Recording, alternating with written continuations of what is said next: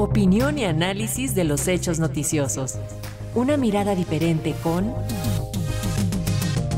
Irene Levy.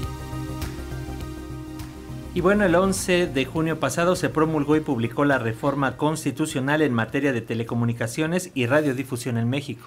En este contexto, el Instituto Federal de Telecomunicaciones dio a conocer cuáles han sido los principales avances entre los que señala mayor competencia, disminución en precios de los servicios y aumento en la calidad de los mismos, así como su diversificación. Pero bueno, la maestra Irene Levy, preparando nuestro cafecito de la mañana, nos va a hablar su, justamente sobre esta reforma en telecomunicaciones a 10 años de su nacimiento. Maestra, ¿cómo estás? Bienvenida, buen día días, Alexia. Paco, pues sí, ya es viernes y con cafecito les cuento este tema que, eh, pues sí, efectivamente el Instituto Federal de Telecomunicaciones da a conocer los logros, porque pues sería extraño, aunque sería bueno que dijera qué es lo que no se ha logrado en estos 10 eh, años de reforma constitucional y eh, legal en la materia de telecomunicaciones y competencia económica.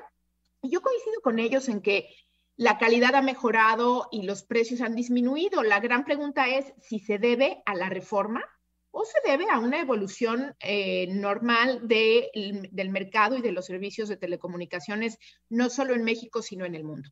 Aquí eh, lo, lo, que yo quisiera destacar es que de las expectativas que teníamos cuando iniciamos esta reforma hace 10 años, repito, en 2013, es cuando se reforma la Constitución y en 2014 se emite la Ley Federal de Telecomunicaciones y Radiodifusión, teníamos una gran esperanza, teníamos una gran expectativa de que efectivamente eh, el sector iba a cambiar de manera eh, pues radical, de que íbamos a tener realmente un ecosistema completamente distinto y desgraciadamente pues eh, no fue así. Eh, sucedieron diferentes cosas en el camino, como siempre puede suceder, que eh, han impedido que estos cambios sean tan grandes y tan radicales. Primero, uno de los temas es el no funcionamiento o el gran fracaso, diría yo, de la red compartida mayorista.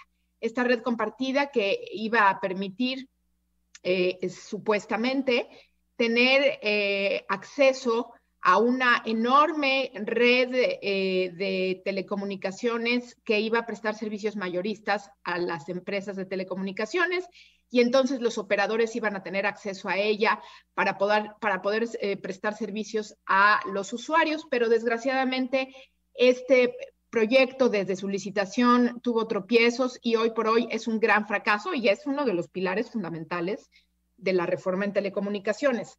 Segundo, pues recordemos, dice el instituto que mayor competencia. Bueno, habría que revisar qué tanto esto es cierto, porque recordemos que cuando iniciamos eh, este tema, eh, esta reforma, teníamos tres operadores eh, principales, digamos, que daban servicios al usuario que es Telcel, Telefónica y ATT. Telefónica era propietario de una gran eh, eh, infraestructura y también era eh, concesionario del espectro. Y poco a poco lo que sucedió con, con Telefónica fue que se fue, fue saliéndose del mercado y fue abandonando el espectro radioeléctrico. ¿Por qué?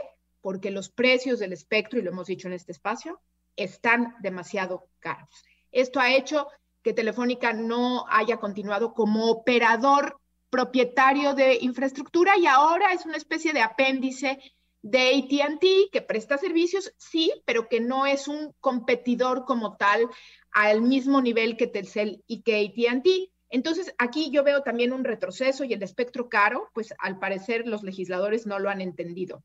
En materia del organismo autónomo, otro retroceso. Recordemos que este instituto debe tener siete integrantes, siete comisionados, y hoy por hoy solo tiene cuatro. ¿Qué ha pasado? Bueno, claramente hay que decirlo.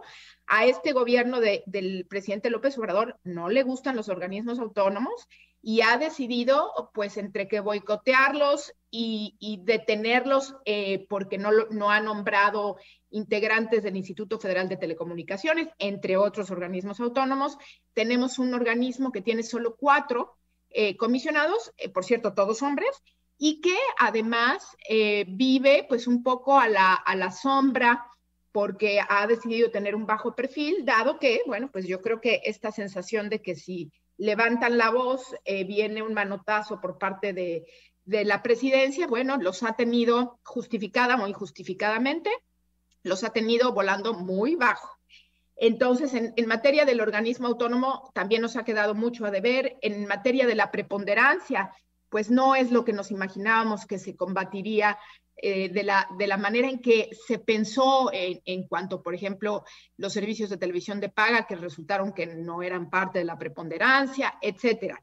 Y por último, diría yo, el, asunto de, no porque sean todos, sino porque nos quedamos sin tiempo, el asunto de las audiencias, el asunto de las audiencias que lo hemos platicado aquí.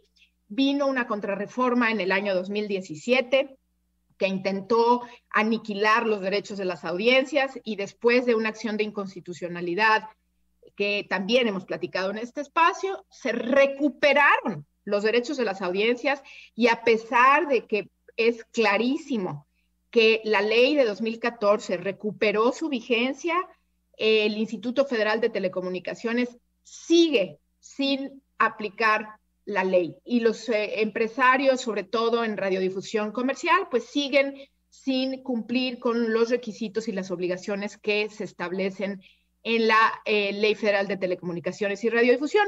Ya lo dicho, ya lo ha dicho Clara Luz en sus últimas dos columnas, Clara Luz Álvarez, en sus últimas dos columnas o tres del periódico Reforma, pues no se eh, cumplen con diferentes obligaciones, tanto de defensores de las audiencias como códigos de ética, etcétera, etcétera, en el caso de los radiodifusores comerciales, y esto sigue así sin que el Instituto Federal de Telecomunicaciones haga nada.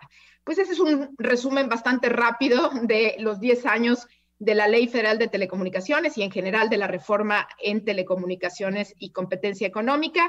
Y bueno, veremos qué pasa en los próximos meses con la aplicación de la ley de 2014 y de otros temas en materia de telecomunicaciones y radiodifusión. Pues este es mi comentario por hoy.